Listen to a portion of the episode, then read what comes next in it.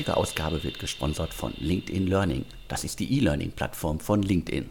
LinkedIn kennen sicherlich ja die meisten. Das ist das Business-Netzwerk, auf dem gefühlt ja die gesamte deutsche Start-up-Szene vertreten ist. Wer also noch nicht mit mir vernetzt ist, nutzt die Chance. Ich bin auf LinkedIn und bin da auch sehr aktiv und schreibe da täglich über die neuesten Start-ups, die neuesten Finanzierungsrunden und über PR-Fails. Aber zurück zu LinkedIn Learning. LinkedIn Learning bietet 16.000 Kurse in verschiedenen Sprachen, darunter mehr als 2.700 Kurse auf Deutsch. Die Bandbreite dabei ist wirklich enorm. Es gibt Kurse zum Thema Grundlagen der Programmierung, es gibt Kurse über Coaching Skills für Führungskräfte und auch Content Creation für Social Media in 10 Minuten. Da ist wirklich, glaube ich, für jeden was dabei, für jede Zielgruppe, für jede Altersgruppe und für jede Hierarchiestufe. Ich habe mir zuletzt mal den Kurs Kundengewinnen mit Online-Präsentationen angeschaut und habe dabei wirklich extrem viel gelernt, wie ich meine Körpersprache einsetzen kann, um vor der Kamera in einem Zoom-Meeting besser rüberzukommen. Das Ganze ist sicherlich auch für viele Startups da draußen extrem spannend. Es geht ja im Grunde um das Thema Vertrieb und wie ich vor der Kamera gut rüberkomme und wie ich mein Gegenüber überzeugen kann. Wer das alles lernen möchte, der sollte sich diesen Kurs unbedingt anschauen. Aber überzeugt euch doch am besten mal selbst. Hier könnt ihr in den Kurs reinhören. Jetzt ist es soweit. Der Kunde hat dem Termin zugestimmt, möchte aber nicht die Kamera einschalten. Was ich jetzt von Verkäufern oft höre ist, ach, dann lasse ich meine auch aus. Nein, bitte lassen Sie sie nicht aus. Jetzt ist Ihre Professionalität und Ihre Energie gefordert. Gut zu wirken ist nämlich ohne emotionales Feedback viel anstrengender, als wenn Sie jemanden vor sich haben, beziehungsweise direkt seine Reaktionen sehen. Ihr könnt LinkedIn Learning jetzt einen Monat lang kostenlos testen. Geht einfach auf www.linkedin.de/learning. Den Link findet ihr wie immer auch in den Show Notes zum Podcast. Hallo, herzlich willkommen zum Podcast von deutschestartups.de. Mein Name ist Alexander Hüsing, ich bin Gründer und Chefredakteur von deutschestartups.de. Heute spreche ich mit Piran Aski und Konstantinos Kallios. Die beiden machen seit etlichen Jahren zusammen Coro, früher als Coro Drogerie, äh, aktiv. Ich begleite das Startup, glaube ich, auch schon seit 2014 was machen die? Die verkaufen derzeit haltbare und naturbelassene Lebensmittel. Am Anfang war das Konzept ganz anders, aber das erzählen die beiden am jetzt äh, am besten direkt mal selbst. Hallo. Hi Alex, freut uns, dass wir hier im Podcast sein dürfen. Hallo, auch von mir. Ich würde sagen, wir teilen uns das so ein bisschen auf. Es gibt eine Phase von Koro ähm, vor Piran und es gibt eine dann mit Piran. Ähm, und ich würde sagen, dass Costa erstmal erzählt, wie das Ganze gestartet ist. Da war ich noch gar nicht dabei. Ähm, und dann, ähm, ja, geben wir, geben wir mal einen schnellen Rundumblick, wo wir aktuell stehen und woher wir kommen. Sehr gerne. Also Costa, leg gerne los. Okay, alles klar, kein Problem. Ja, Coro gibt es, wie gesagt, schon ein bisschen länger. Gegründet mal tatsächlich im Jahr 2014 unter komplett anderen Umständen als das, was du jetzt siehst, wenn du quasi Coro aufrufst.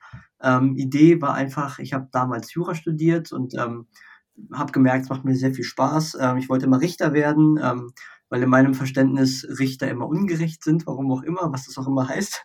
Ähm, aber ähm, das war so mein Weg. Ähm, ich habe dann aber trotzdem irgendwann gemerkt, ich weiß nicht, ob ich das tatsächlich doch 30 Jahre machen kann. Ähm, habe dann ein bisschen rumgeschaut und ich hatte damals einen, einen guten Freund, den Robert, und ähm, wir haben zusammen mal gebrainstormt. Dann haben wir irgendwann ein Buch gefunden, das heißt Kopf schlägt Kapital. Das ist ein äh, Buch, was der Professor Faltin geschrieben hat, ehemaliger Professor an der FU Berlin. Das haben wir gelesen und fanden das super spannend, weil da in diesem Buch einfach ein ganz anderer unternehmerischer Ansatz dargestellt wird, wie man ein Unternehmen gründet.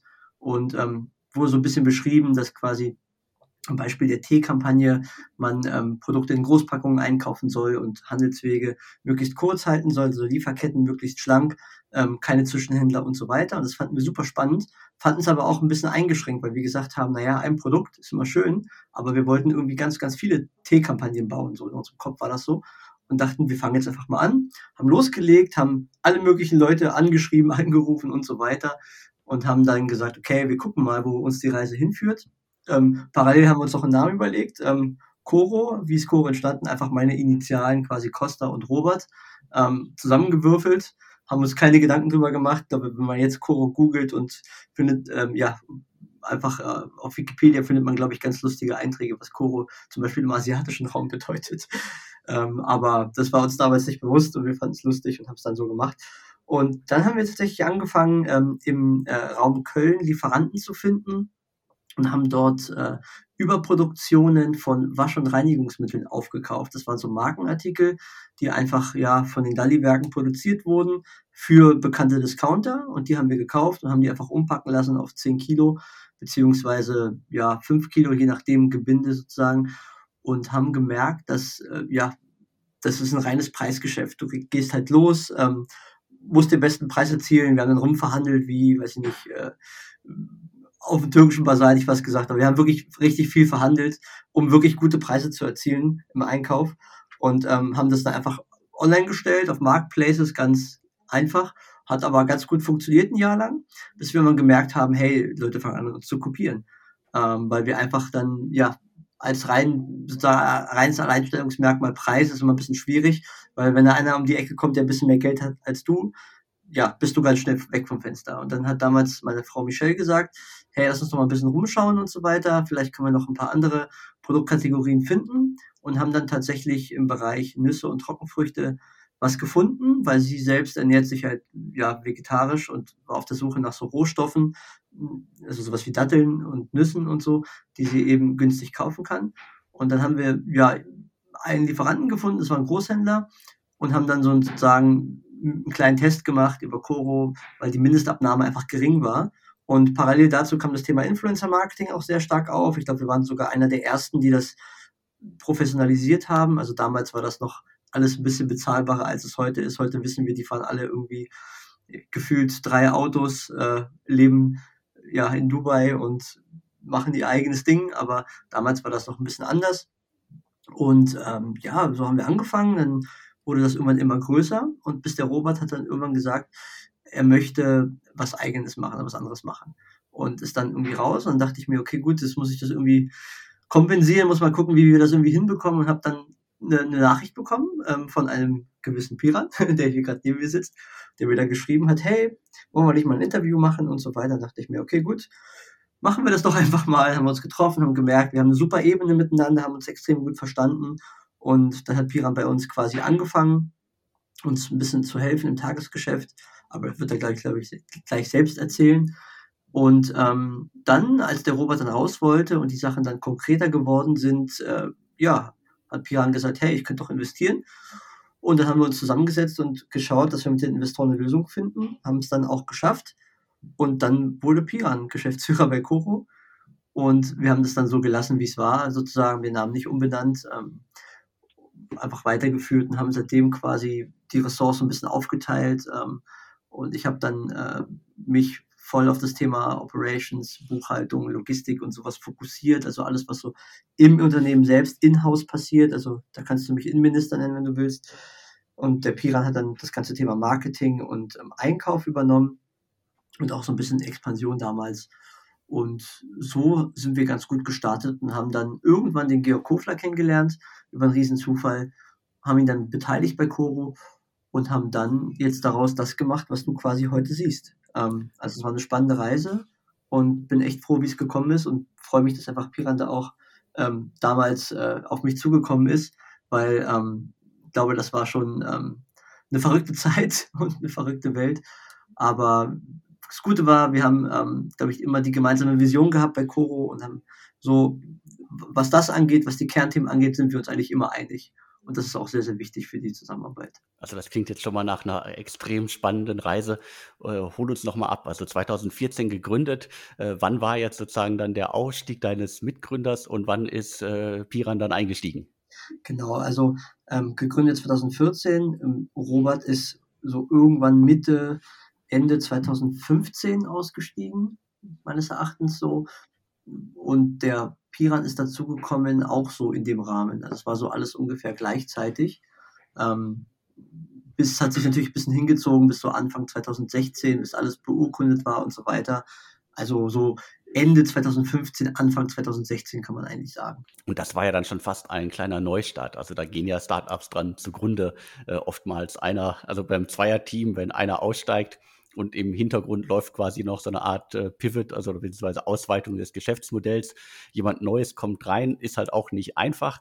Da gab es ja sicherlich auch das ein oder andere, was vielleicht am Anfang nicht funktioniert hat. Also da kann ja Piran jetzt, glaube ich, gerne mal erzählen, wie er dann hinzugekommen ist und äh, wie es dann weiterging. Also ja, wie Costa schon gesagt hat, ich bin ähm, tatsächlich 2015, 2014 schon auf Costa zugegangen in einer Phase, wo ich sehr viel Fitness gemacht habe und, und, und mir diese ganzen Fitness-Influencer auch angeguckt habe. Ähm, und da bin ich quasi auf Koro gestoßen und bin äh, konvertiert zum Koro-Kunden. Und ich fand das Konzept einfach toll, dass ich quasi eigentlich blind einkaufen konnte, ähm, weil alle Preise einfach wahnsinnig gut waren. Das waren ähm, gesunde Lebensmittel, ähm, Trockenfrüchte, Nüsse. Ähm, es hat einfach Spaß gemacht, da quasi ja, einzukaufen und die ganze Produktpalette da zu entdecken. Und ich fand das Geschäftsmodell einfach spannend, weil es eben nicht dieses, ich meine, da gibt es ja auch andere Geschäftsmodelle mit super hochmargigen Produkten und dann irgendwie gefühlt irgendwie Tee für 30 Euro verkaufen pro 100 Gramm und sowas. Also das fand ich alles nicht so spannend, aber Koro fand ich halt immer cool. Da konnte man blind einkaufen und hat tolle Produkte bekommen und habe dann ähm, bin dann da Kunde geworden und habe dann in dem Zuge, weil ich wirklich meiner gesamten ähm, äh, Bekannt und Verwandtschaft Koro empfohlen habe, habe ich den Costa angeschrieben, habe gesagt, hey Costa, hast du nicht irgendwie ähm, äh, einen Rabattgutscheincode oder äh, vielleicht vielleicht auch einen Affiliate-Link oder so, damit ich so ein bisschen davon profitieren kann. Und ich habe äh, zu der Zeit tatsächlich noch Mathematik studiert und ähm, habe äh, so, so einen Wettbewerb mitgemacht, Funpreneur-Wettbewerb. Da geht es darum, innerhalb von sieben Wochen seine Company zu gründen. Und da haben wir quasi so eine App gebaut, ähm, so einen Online-Dienst, bei dem man ähm, ein Foto machen konnte, hochladen, Absender, Empfänger rauf und dann wird das Foto quasi gedruckt auf eine Postkarte und das Ding wird ähm, über so eine dezentrale Studentencrew geschrieben. Naja, long story short, diesen Wettbewerb haben wir dann gewonnen und haben quasi Costa und Robert zu dieser Abschlussveranstaltung ähm, eingeladen. Und seitdem sind wir quasi in Kontakt geblieben und irgendwann hat Costa gesagt, pass mal auf, wir haben da irgendwie äh, hier ähm, Buchhaltungsteam, was heißt Buchhaltung, in der Buchhaltung ein bisschen Bedarf. Da brauchst du jemanden, der mal über die Excel schaut und da Plausibilitätsprüfung macht und vielleicht auch hier und da was Kleines automatisieren kann. Und ähm, ich habe das dann so gedreht, dass ich äh, das Werkstudium bei Coro als Praktikum für die Uni anrechnen konnte. Und ähm, habe tatsächlich als Werkstudent bei Coro gearbeitet für ein Jahr lang. Ähm, ab, ich glaube, es war Februar 2015 hat angefangen und dann ähm, ging das halt weiter und da habe ich halt auch mitge mitbekommen, wie das läuft und ähm, wie der Alltag da funktioniert. Und Costa hat mich eigentlich in alle Themen mit eingebunden ähm, und das Verhältnis war immer partnerschaftlich.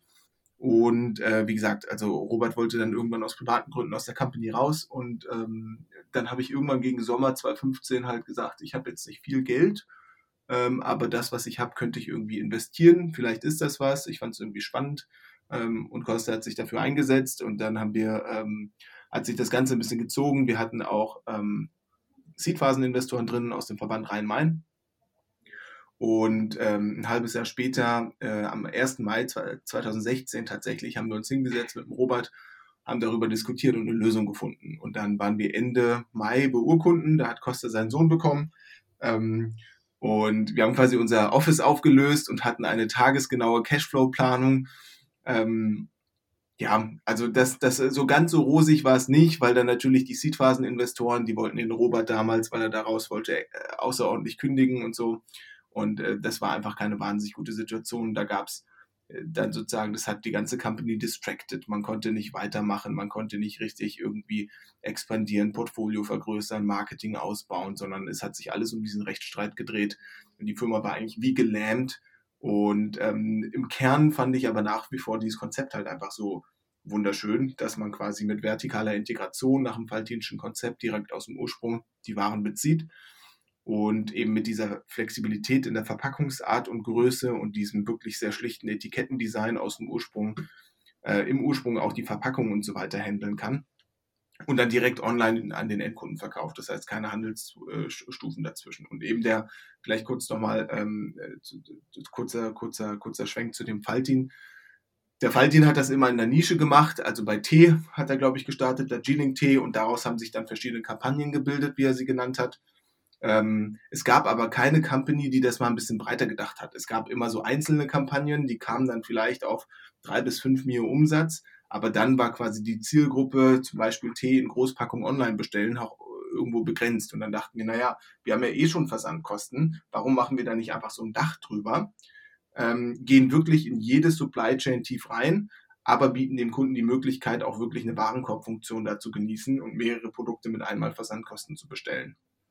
Und so ähm, ja, und so sozusagen da waren, waren Costa und ich halt so absolut überzeugt von und ähm, da haben wir dann quasi einen Deal gefunden, Geld reingegeben. Ähm, wir dachten, Sommer 2016 wird hart, haben mit 30% Umsatzrückgang äh, gerechnet. So Trockenfrüchte, Nüsse im Sommer ist immer ein bisschen schwierig. Äh, war dann doch ein bisschen härter. Da kam dann 50% Umsatzrückgang. Costa und ich haben nochmal Geld nachgeschossen.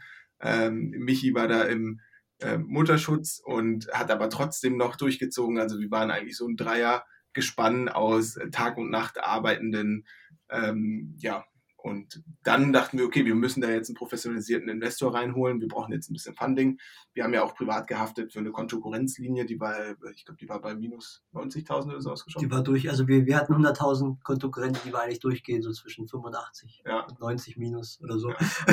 Das heißt, wir haben eigentlich gehaftet für einmal diese Kontokorrenzlinie, die bei minus 85, 90 war, bis auf 100 hoch. Das wäre ein realistischen Puffer von naja. 10.000 bis 15.000 bei einem Jahresumsatz von einer Million.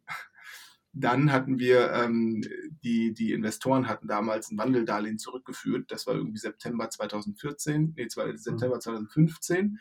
Und ähm, da gab es natürlich dann die Angst, dass die Firma hops geht.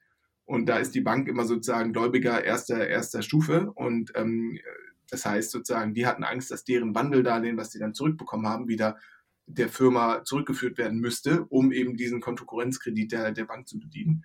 Also haben wir da auch noch privat für gehaftet, das war auch Teil des Deals. Das heißt, ähm, frisch in der Uni, da, da, parallel habe ich noch studiert, ähm, hatten wir dann sozusagen mögliche Liabilities von knapp 200.000 Euro. Aber es hat Spaß gemacht und es hat dann am Ende ja auch irgendwie funktioniert. Und Ende 2016 haben wir eben den Georg Kofler getroffen über, also wahnsinnig, wahnsinniger Zufall. Da gab es irgendwie eine Position äh, als Geschäftsführer so für so, für so ein Betten-Startup. Und dann dachten wir, ja cool, also wir können das ja über unsere Prozesse abbilden. Und haben uns da beworben und haben dann gesagt, relativ frech, ähm, uns gibt es nur im Doppelpack, wir sind jetzt nicht irgendwie hier Geschäftsführer da, aber ähm, wir können das alles über unsere bestehenden Prozesse abbilden. Und das fanden die spannend und haben natürlich auch gefragt, was wir machen, haben dann unser Pitch-Deck weitergeleitet. Das ist dann witzigerweise bei der Personaldame gelandet, die das nicht zuordnen konnte und hälftig für einen Kofler, hälftig für, für einen Banya gearbeitet hat. Und ähm, die hat das versehentlich dann eben dem Kofler weitergeleitet. Und dann hat unser am nächsten Tag der Finanzchef vom Kofler, der Michael Börnecke, angerufen. Und er hat gesagt, Jungs, lass uns mal treffen. Und zwei Wochen später hatten wir eigentlich fast schon Signing. Ähm, und dann haben die sehr, sehr unternehmerisch für, für die damaligen Verhältnisse 750.000 Euro investiert zu einer 2,85 Millionen Euro Bewertung Post-Money. Und wir dachten so, ach, das Geld kommt niemals an.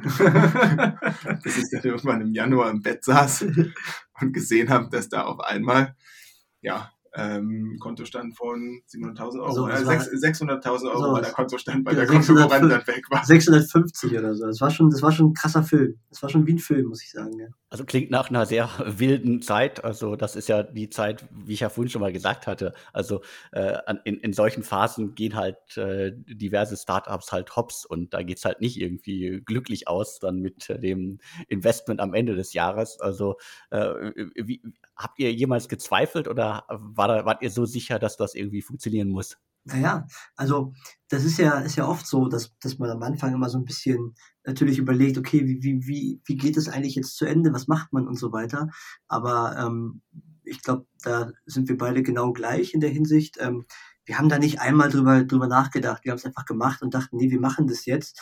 Ähm, klar, es war jetzt nicht komplett blauäugig. Ähm, ein bisschen Risiko gehört natürlich dazu, aber die Zahlen, die wir bis dahin er erzielt haben, also wir hatten ja bis dahin konstanten Umsatz von einer Million, ja, ähm, pro Jahr in 2016 sozusagen, haben alle Kosten gekürzt, die, die wir irgendwie kürzen konnten. Wir haben das Büro aufgelöst, haben teilweise bei mir zu Hause gearbeitet, teilweise bei Piran zu Hause gearbeitet, haben es einfach sauber aufgeteilt und ähm, was, was die Firma einfach hatte und was uns einfach auch ein bisschen damals äh, Zuversicht gegeben hat und auch den, den Anlass zu sagen, wir führen das jetzt auf jeden Fall weiter, war einfach, das Ding hat einfach konstant Umsätze gemacht.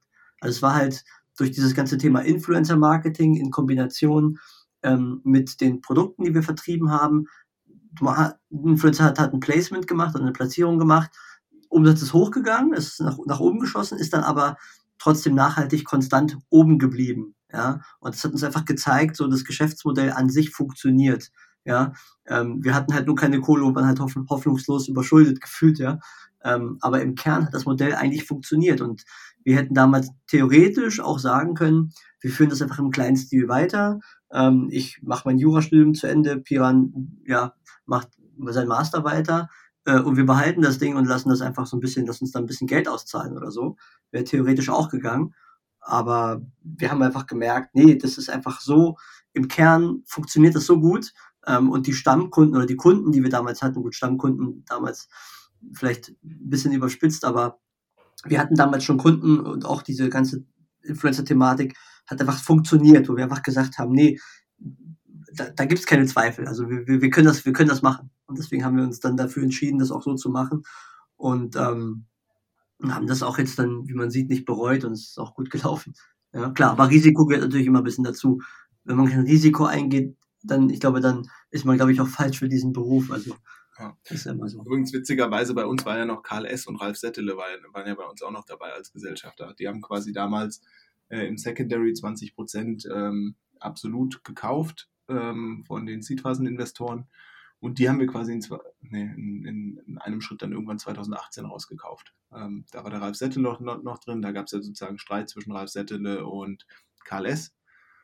Und ähm, ja, genau. Und als ich eingestiegen bin, wollte Ralf unbedingt, dass wir einen Antidilutionsschutz äh, einbauen, dass er quasi bei Fundingrunden unter seiner Einstiegsbewertung nicht verwässert. Und dann haben wir aber gesagt, äh, gut, also wenn du quasi keinen Downside, äh, kein Downside hast, dann, dann wollen wir auch die Upside irgendwie begrenzen. Und dann, wenn wir quasi da bei dieser Bewertung mal sind, zu der du ähm, eingestiegen bist, dann musst du auch zu dieser Bewertung verkaufen. Und das haben wir tatsächlich nicht so ganz, ganz sauber formuliert am Ende des Tages. Und dann gab es da so ein bisschen Verhandlungen hin und her. Aber letztendlich haben wir es geschafft, quasi auch den Ralf Settele komplett rauszukaufen. Das war dann Anfang 2018. Okay, noch, noch eine weitere Baustelle, die viele Gründer wahrscheinlich auch äh, so schon gehabt haben. Also ihr habt da viel mitgenommen, aber jetzt holt uns doch mal ab. Also äh, wo steht ihr denn heute? Also ja, wir waren immer noch so bei 2016, jetzt haben wir schon einen Ausblick auf 2018 bekommen, was im Hintergrund noch alles äh, gelaufen ist. Also 2016 eine Million Umsatz. Also wie hat sich das entwickelt und wo steht ihr heute? Ja, das ging, also das ist so ein bisschen so richtig Bilderbuch, E-Commerce, ähm, Online-Handel-Thema. ähm, wir sind 2016, wie gesagt, von 1,5 Millionen in 2015 auf eine Million ähm, konsolidiert quasi, ähm, sind dabei aber profitabel geworden, weil wir eben nur diese Konkurrenzlinie hatten. Ähm, haben aber gesehen, dass wir eine starke Stammkundschaft hatten von 40, 40 bis 50 Prozent ähm, die immer wieder eingekauft ha haben, hatten also ganz gute Cashflows.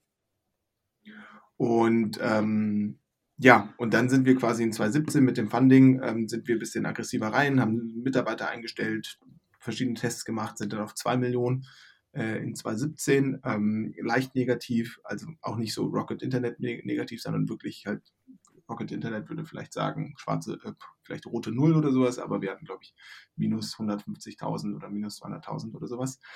Ähm, dann auf dem Jahresabschluss beim EBIT stehen. Ähm, 2018 waren es dann 3 Millionen, ähm, 2019 war es 5,5 und dann äh, 2020 haben wir im Januar und Februar schon sozusagen vor Corona gesehen, boah, das geht jetzt ganz schön ab. Da haben wir davon Rebranding gemacht und äh, hatten auch ein relativ breites Produktportfolio, das ist langsam so ein bisschen als richtige Einkaufsalternative wahrgenommen wurde. Und äh, 2020 sind wir dann quasi, Corona hat uns dann nochmal einen Uplift von 35, 40 Prozent gegeben, bei 22 Millionen Euro rausgekommen. Ähm, und jetzt zwei, ähm, 2021 werden wir dieses Jahr so bei 45, 50 Millionen ungefähr rauskommen. Und ins, äh, insgesamt jetzt ähm, 130, 140 Mitarbeiter aus dem Berliner Büro. In der Logistik bei uns, das machen wir über einen externen Dienstleister in Falkensee äh, arbeiten nochmal 50, 60, 70 Leute ähm, im Pick- und Pack-Bereich, äh, die tagtäglich knapp zweieinhalbtausend Pakete kommissionieren, konfektionieren. Mhm. Ja, von diesen 130 im, im Office sind ungefähr 35, 40, ja, 30 ungefähr Praktikanten, ähm, ungefähr 20, 25 Werkstudenten, der, der Rest Teil- und Vollzeitangestellte. Und dann haben wir Anfang 2020 noch einen äh, zusätzlichen Geschäftsführer dazu bekommen. Ähm, das ist ähm, witzigerweise einer aus meinem Netzwerk, der Florian, ähm, und haben da mal einen Test gemacht Ende 2019. Ähm, da ging es um eine Sourcing-Tool-Automatisierung, ähm, bisschen, bisschen technisch. Und dann haben wir gemerkt, gut, das passt eigentlich ganz gut und wir brauchen auch mehr technische Kompetenz im, im, im Gründerteam noch zusätzlich. Ich meine, Costa und ich, ich würde schon sagen, sind relativ technisch. Ich mit einem mathematischen Hintergrund, Costa ist absoluter Prozessexperte. Prozess Excel, ERP-Systeme, die Anbindung dieser Systeme, da sind wir schon gut, aber auch das reicht nicht. Wir wollten mehr äh, auch Entwicklerkompetenz im, ähm, im Gründerteam. Und mit Florian hat es einfach wahnsinnig gut gepasst. Also haben wir gesagt, nee, das machen wir und wir müssen auch besser werden. Und nach vier, fünf Jahren ist man schon so ein bisschen eingeschossen zu zweit und da ist es schon immer auch gut, ähm, nochmal frischen Wind reinzuholen. Und das war, glaube ich, auch die beste Entscheidung, die wir 2020 getroffen haben. Wie sieht denn das Thema Marketing heute bei euch aus? Also sind Influencer jetzt immer noch ein sehr wichtiger Kanal für euch oder wie seid ihr da mittlerweile aufgestellt? Ja, nach wie vor wichtigster Marketingkanal. 85 bis 90 Prozent der Marketing-Spendings ähm, gehen, gehen in direkte Influencer-Kooperation. Ähm, das funktioniert für uns immer noch sehr gut. Hm, ja, viel mehr, ein bisschen Retargeting machen wir, klassisch über Criteo und über, über Facebook. Ähm, das funktioniert auch ganz gut, aber da sind wir immer so ein bisschen vorsichtig, weil ich meine, das kennen sicherlich alle, wenn man irgendwie auf einer Website war und dann irgendwo anders rumsurft und dauernd bombardiert und verfolgt wird von der Marke. Das kann auch schlecht, also sehr schnell schlecht auf die Marke ähm, zurückfärben. Und ähm, genau, aber Influencer Marketing, solange wir da nach wie vor gute CACs erreichen und profitable Deals, ist das immer der Nummer eins Marketingkanal. Wir testen das immer mal wieder parallel gegen, gegen die CACs aus dem klassischen Performance Marketing, aber noch haben wir viel zu viele attraktive Deals, als dass wir, dass wir da einen Spending Shift äh, vornehmen. Aber es ist teurer geworden, oder? Es ist massiv teurer geworden. Also massiv, massiv, massiv. Wir waren davor, also weiß gar nicht, damals war das so, ähm, wie war das? Warenpaket, also äh, das hat sich halt, ne, habe ich ja auch eingangs gesagt, also es ist einfach, wenn du mal in 2014, ich glaube, dem KLS habe ich damals ein Warenpaket geschickt von, glaube ich, 50 Euro, ja, ähm, und damit war es in Ordnung, ja, und dann, dann war es irgendwann, solange ich meine Tankfüllung bezahlen kann, ist es auch noch in Ordnung, ja, und ähm, jetzt, ähm, ja, können sie wahrscheinlich sich, weiß ich nicht, wie viel, wie viele Tankfüllungen bezahlen. Ähm, aber das, das war schon, also es ist schon extrem teurer geworden, man muss dazu sagen, aber wir ähm, machen das nicht über eine Agency oder so. Also wir machen das alles selbst. Wir sparen uns da schon irgendwie eine Agenturprovision, haben hier quasi eine Mitarbeiterin, die wirklich alle Partner komplett alleine betreut, auch eine langjährige Mitarbeiterin, die bei uns das zuerst als Werkstudentin gemacht hat, auch extrem effizient, jetzt Vollzeit auch nochmal e-, extrem effizient und so weiter. Und das klappt echt gut. Ähm, muss ja auch dazu sagen, jetzt mit steigender Größe und steigender Bekanntheit von Coro ähm, ist immer eine Gegenseitigkeit geworden. Ne? Also äh, am Anfang, wenn du eine unbekannte Marke bist, kommt natürlich ein Influencer und ja, kann, kann das, stellt es anders dar. So, jetzt ist es immer eine, eine Gemeinsamkeit, ne? weil wir natürlich auch eine gewisse Reichweite mittlerweile aufgebaut haben und ähm, macht natürlich dann auch für den Influencer durchaus Sinn, mit Coro zu arbeiten, gerade wenn wir eine Firma sind, die eben nicht so wie vielleicht andere Firmen so, so ein Posting oder so vorgeben, machen wir alles gar nicht. Wir sagen jetzt nicht irgendwie, hey, hier hör mal zu, du musst das jetzt hier so und so machen und so und so reinhalten. Das klappt alles überhaupt nicht. Ähm, so, die sollen das einfach einbauen, wie sie es für richtig halten, in ihren Tagesablauf, in, in ihre Reisepläne. Jetzt, okay, momentan geht Reisen eher nicht, aber allgemein einfach in den, in die ganze sozusagen in den eigenen Contentplan integrieren. Und ähm, von der Warte aus sind wir da eigentlich immer ganz gut gefahren. Also wichtig war für uns einfach immer, dass die Leute oder dass die Influencer oder generell die Werbepartner ähm, einfach darstellen, warum, warum ist Coro eigentlich ein guter Partner? Also warum bei uns einkaufen, ne? Weil ähm, wir wollen natürlich die, Relevanz oder die Empfehlung, den Empfehlungscharakter so groß wie möglich halten. Das ist eben Teil des Konzepts, eben zu schauen, dass das Preis-Leistungs-Verhältnis irgendwie im Vordergrund steht.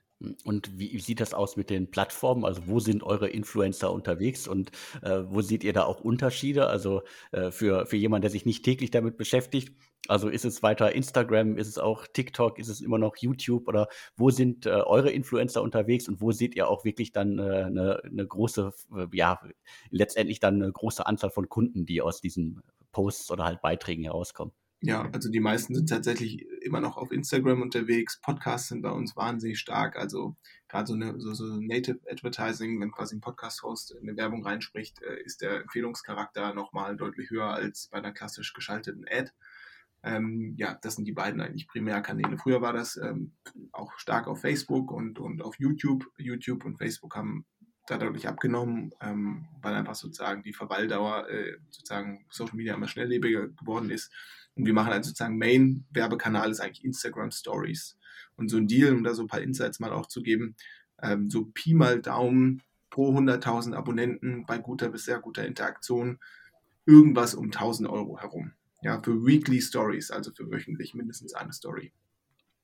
Das ist halt so, so ein Deal, ähm, den, den wir oft so machen. So, da gibt es natürlich auch sozusagen plus minus 50 Prozent oder so. Ähm, je nachdem, wie viel Potenzial wir beim Talent sehen. Ähm, aber früher für, für die Reichweite haben wir vielleicht, also nicht 100 Euro gezahlt und Warenwert. Also da, da sieht man nochmal die Unterschiede. Also sozusagen 10x in, in den letzten vier Jahren, was die, was die, was die Preise äh, im Influencer-Marketing angeht. Das ist schon realistisch. Also da habt ihr sicherlich äh, viel gelernt in den vergangenen Jahren. Äh, ich komme jetzt noch mal auf euer Shop-Angebot zurück. Also ich kenne den Shop ja wirklich vom Start weg. Und äh, damals, ich weiß nicht, ob es daran lag, dass es ähm, äh, teilweise dann Spülmaschinen-Tabs waren. Und heute sehe ich hier teilweise äh, Himbeeren, Erdbeeren und sonstige Trockenfrüchte. Also das sieht alles irgendwie auch schon mal optisch anders aus. Also ansprechender aus natürlich. Ähm, aber auch die, die Präsentation ist deutlich anders geworden, als ihr das noch zum Start oder auch vielleicht noch vor äh, etlichen Jahren gemacht habt, oder? Ja, absolut. Also wir haben, wir haben da auch alle Fehler gemacht, die man da eigentlich machen konnte in diesem Online-Shop-Bereich. Eigentlich hat Costa von Anfang an gesagt, stick to the standard, lass uns da nicht groß rumdoktoren, Piran. Und ich dachte, nee, und Marke und Brand und lass das mal schön machen und so. also habe ich, also hab ich mir da eine Agentur genommen oder haben wir uns damals eine Agentur genommen und dachten, ja, komm, mach doch mal irgendwie einen Vorschlag, Designvorschlag. Und dann hat das, äh, hat, hat das ganze Chaos eigentlich angefangen. Es hat gute und schlechte Seiten, aber damals haben wir dann gesagt, okay, haben wir uns eine Startup eigentlich Agentur genommen, die hatten Rebranding gemacht äh, für Coro, weil das eben aus dieser Waschmittellinie noch kam und dies hellblau und so weiter, fand, fand ich zumindest irgendwie nicht so cool. Ähm, ja, dann haben die einen Vorschlag gemacht und die, die haben natürlich gar keine Ahnung von Shopware, die Agentur, und äh, wissen auch gar nicht, wie man den so perfekt in Shopware und ob man den überhaupt so ohne weiteres umsetzen kann. Und haben dann quasi eine indische Agentur von unseren Investoren genommen, die ähm, gesagt haben, dass die Shopware-Erfahrung haben, aber gar keine Shopware-Erfahrung hatten. Die haben, glaube ich, alles falsch gemacht, was man machen kann. Also äh, Update-Fähigkeit und so weiter, alles komplett ignoriert. Das war schon krass. Und ich habe mir das dann angeguckt und so sozusagen auf Basis des kleinen Codeverständnisses, was ich irgendwie hatte, habe ich dann gemerkt, das ist absolut Kraut und Rüben, das geht gar nicht. Und dann haben wir da irgendwie so ein bisschen Druck gemacht und haben gesagt, was ist denn das eigentlich? Und ähm, dann haben die am nächsten Tag den Laden dicht gemacht. ja, das heißt, haben uns eigentlich so einen halb kaputten Shop hinterlassen. Ähm, und ich dachte dann, ja, okay, kann nicht so schwer sein. Und habe mich da eingefuchst, weil ich dachte, die Übergabe plus irgendwie eine andere Agentur noch, die das alles übernimmt, ist alles viel zu teuer wir kamen ja aus so, so einem starken Bootstrapping-Gedanken und ähm, dann habe ich mich da eingelesen und so weiter und dachte, das kriege ich schon irgendwie fertig und dann war ich tatsächlich zwei Jahre damit beschäftigt, irgendwie am Shop rumzudoktoren ähm, und da rumzucoden und so weiter. Und das war dann am Ende auch nicht schlecht. Und ähm, daraus ist dann auch was ganz Spannendes äh, entstanden, dass wir da auch wirklich eigene Technologien entwickelt haben und jetzt auch ein Shopware-Plugin haben mit unserem Theme Store und mit den ganzen Features, die wir haben. Und ähm, daraus ist eigentlich eine eigene Business Unit entstanden, die ähm, jetzt auch eigene, eigene Umsätze und so weiter macht.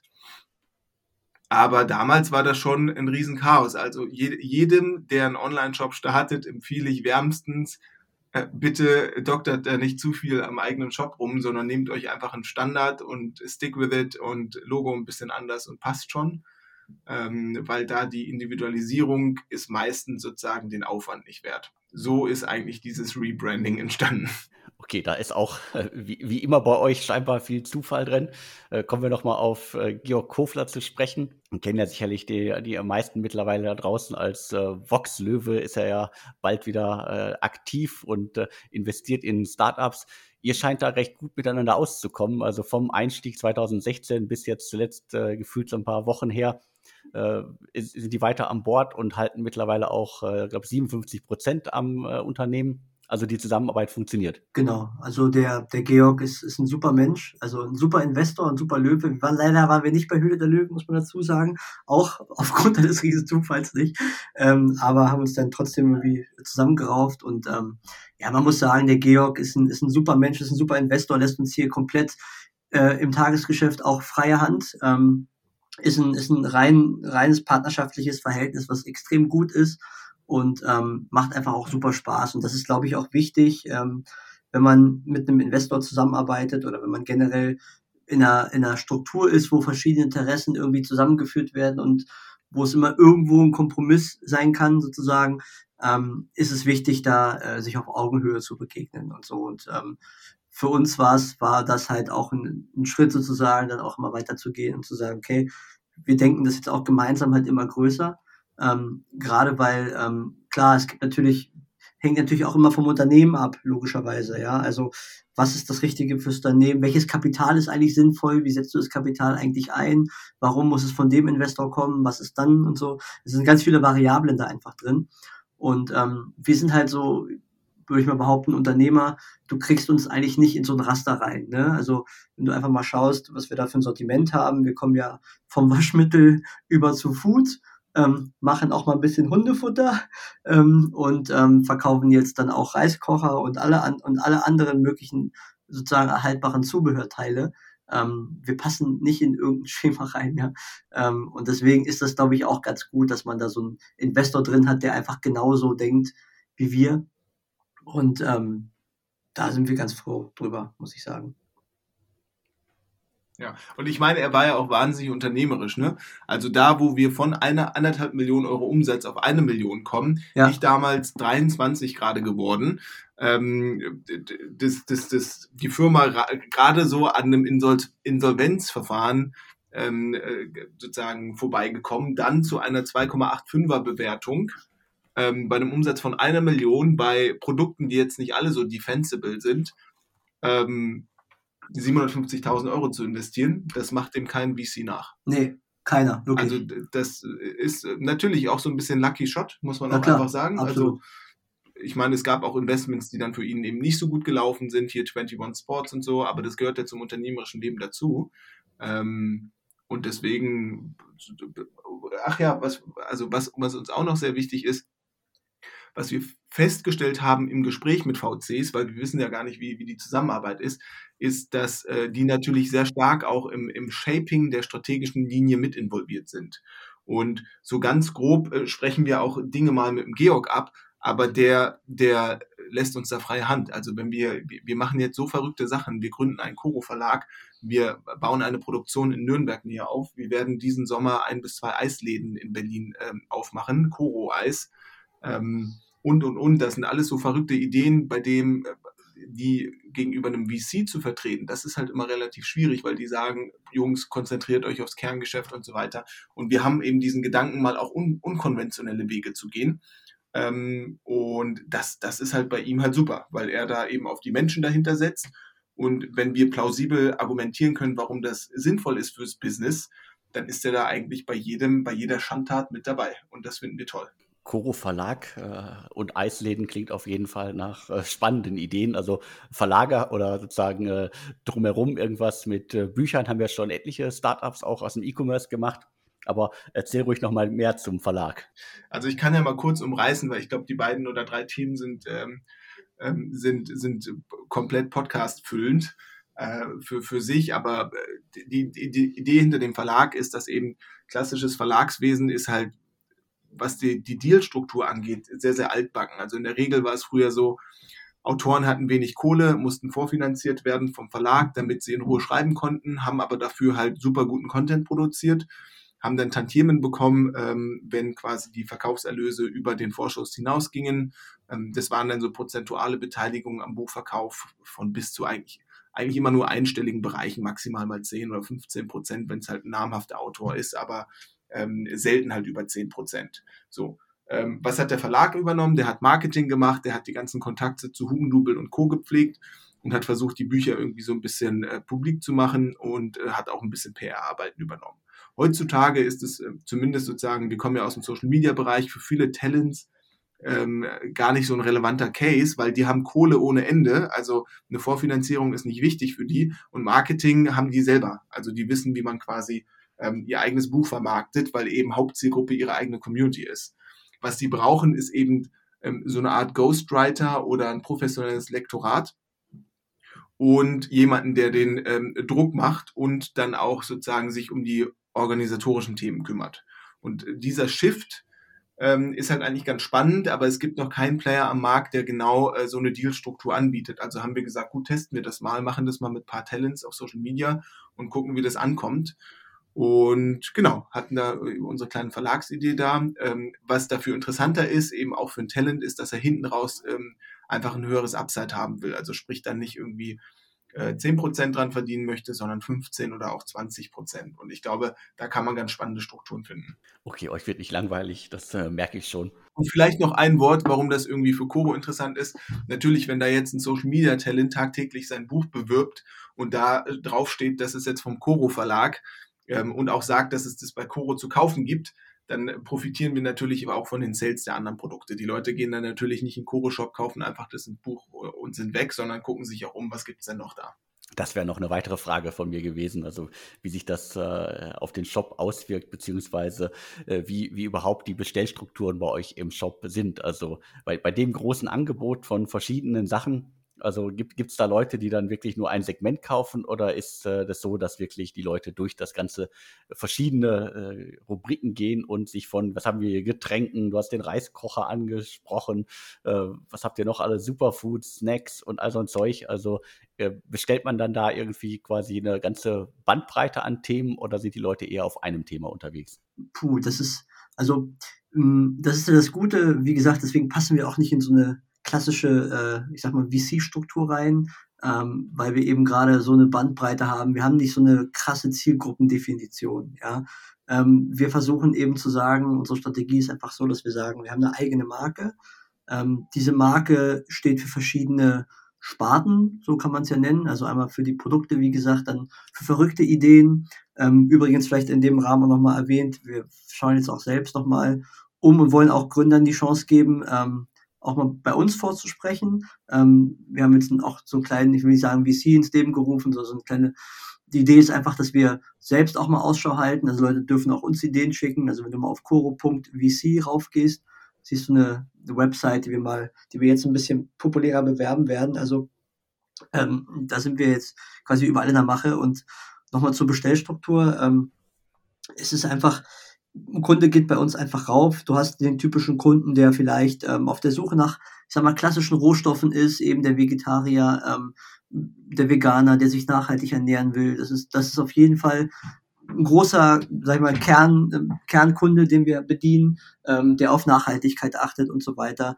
Dann gibt's aber auch Kunden, die so eher wie, sind wie ich, ja, ähm, die sich zwar bewusst ernähren, ähm, aber dann auch mal sich Snacks reinballern, ja. Und Snacks sind halt, ich sag jetzt mal, nicht die gesündesten Artikel. Also wenn du da mal auf die Etiketten guckst, da sind halt überall irgendwelche E-Stoffe manchmal drauf und so weiter. Also wir sind nicht nur so krass dogmatisch, muss man halt auch sagen. Und deswegen versuchen wir eben eine große Bandbreite abzudecken. Also es gibt solche und solche Kunden, muss man sagen. Versuchen einfach eine, eine Möglichkeit zu machen, sozusagen, wo man einen gewissen Grund Baustein sozusagen an verschiedenen Segmenten abdecken kann, um einfach möglichst viele Leute anzusprechen. Ja, also wir sagen halt nicht, okay, nur, nur der Veganer oder nur der, ja, sondern halt bewusst alle. Ja, also wenn man, wenn wir eine Zielgruppe definieren müssten, würde ich sagen Mensch, ganz ehrlich. Also sind wir gar nicht so eingeschränkt. Okay, das hat nochmal geholfen, das so ein bisschen noch deutlicher zu verstehen. Und bei hier, ich habe die Website jetzt gerade aufgerufen, hier coro.vc, die Werbung sei euch gegönnt. Also da seid ihr dann auch auf der Suche nach äh, möglichst allen Themen. Also es geht nicht nur um Food. Also ich habe jetzt keine Beschränkung gefunden, die irgendwie sagt, wir wollen nur das Thema, sondern da seid ihr dann auch, wie es mit äh, Coro äh, schon unterwegs seid, auch äh, auf der Investment-Ebene auch ähnlich breit aufgestellt. Genau, also die Idee ist einfach, ähm, wir wissen ja, wie es läuft. Wir sind ja auch Gründer durch und durch ähm, und auch total opportunistisch eingestellt und deswegen ähm, wollen wir einfach auch Leuten die Chance geben, mal unkonventionell ähm, mal ide ihre Idee zu pitchen. Weil wir kriegen immer ab und an mal Anfragen von Leuten, die halt sagen, hey, wollen wir nicht zusammenarbeiten und so weiter. Und wir haben einfach den Vorteil, dass wir als Unternehmer hier eine gewisse Struktur, Infrastruktur, Infrastruktur aufgebaut haben, ähm, wo wir einfach äh, ja relativ schnell ähm, eigene Marken oder sag ich mal ähm, relativ schnell eine gewisse Struktur bereitstellen können, ja, ähm, wo man einfach jetzt nicht sich ein, zwei, drei Jahre sozusagen, ich sag mal, hocharbeiten muss. Das ist eigentlich ein Riesenvorteil, wie ich glaube. Und ähm, auch ein weiterer Vorteil ist halt einfach, ähm, wir entscheiden halt extrem schnell.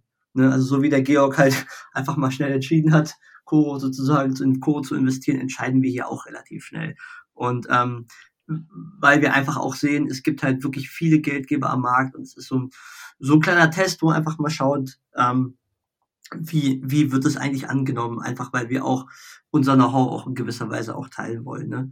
Ähm, macht ja Sinn. Klar, macht auf jeden Fall Sinn. Und vor dem Hintergrund verstehe ich jetzt auch, äh, warum ihr vor einiger Zeit äh, meine Spielzeugkiste übernommen habt. Äh, das habe ich damals so aus der, aus der Ferne nicht wirklich verstanden, wie das zusammenpasst. Aber vor dem Hintergrund, was ihr jetzt erzählt habt, wie ihr unterwegs seid und wie ihr auch äh, an Themen angeht, verstehe ich jetzt ein bisschen mehr, äh, warum ihr das gemacht habt. Und meine Spielzeugkiste gibt es ja auch immer noch. Gibt es in dem Sinne ähm, so jetzt mittlerweile als Kategorie bei Koro?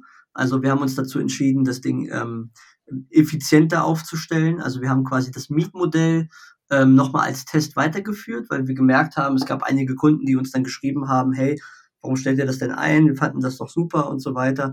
Haben wir uns dazu entschieden, das auszugründen mit einem der ehemaligen Mitarbeiter quasi, der dort die ganze äh, ja, operative Abwicklung gemacht hat. Ähm, der macht das jetzt dann als Geschäftsführer weiter. Kuro ist da eben beteiligt in der Struktur. Ähm, das werden wir so separat weiterführen als Marke, aber der reine Verkauf sozusagen, Spielzeugverkauf, das haben wir jetzt als Core-Eigenmarke gelöst und testen das so einfach mal an.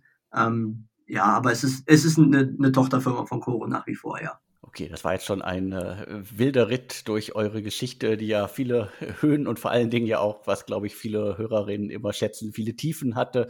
Und äh, dementsprechend, ich glaube, da konnte der ein oder andere schon sehr viel mitnehmen. Was, äh, was, was mir noch auf dem Herzen liegt, ist, also ich glaube, ich bin alle meine Fragen losgeworden. Gibt es noch etwas, was euch wirklich wichtig ist? Hm, was uns wirklich wichtig ist. Ähm, also, wie gesagt, einfach generell, ähm, ich glaube, so eine Geschichte zeigt einfach, ähm, nichts ist unmöglich, ja.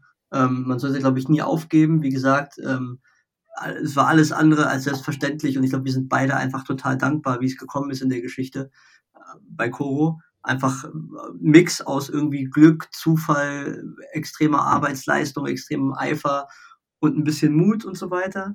Und ähm, ich glaube, das ist so eine Ermutigung, die wir einfach irgendwie auch teilen wollen. Deswegen, ähm, ja, glaube ich, einfach immer so, einfach die, die, die, ähm, wie soll ich sagen, jeder, der irgendwie ähm, so denkt oder mal vielleicht ähm, mal zweifelt oder so, wäre schön, wenn er sich dann einfach mal den Podcast anhört, sich die Geschichte mal anhört und dann so ein bisschen Motivation mitnimmt. Das ist, glaube ich, immer ganz gut. Ähm, ich glaube, das ist so eine Botschaft, die man eigentlich so geben kann, oder Piran? Hast du noch? etwas. Nee, ich glaube, das äh, ist ein guter Abschluss. Ja, finde ich auch. Also und beim, beim Thema vom, vom 750.000 Euro Investment und der, was war es, 2,85 Millionen Bewertung, äh, da steht ihr ja heute mittlerweile ganz anders da. Also die, die Geschichte hat sich gelohnt, die, die vielen Tiefen haben sich gelohnt.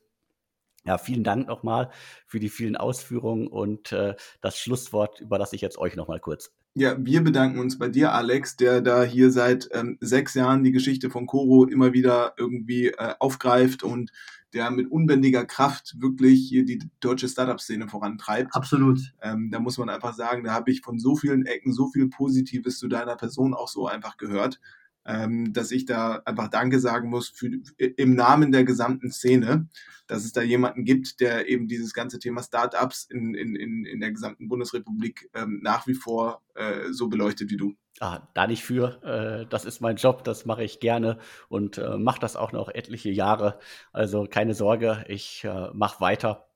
Ja, jetzt nochmal äh, vielen Dank äh, für die Ausführungen. Vielen Dank an alle, die zugehört haben. Und mir bleibt jetzt nur noch zu sagen und tschüss. Tschüss. tschüss.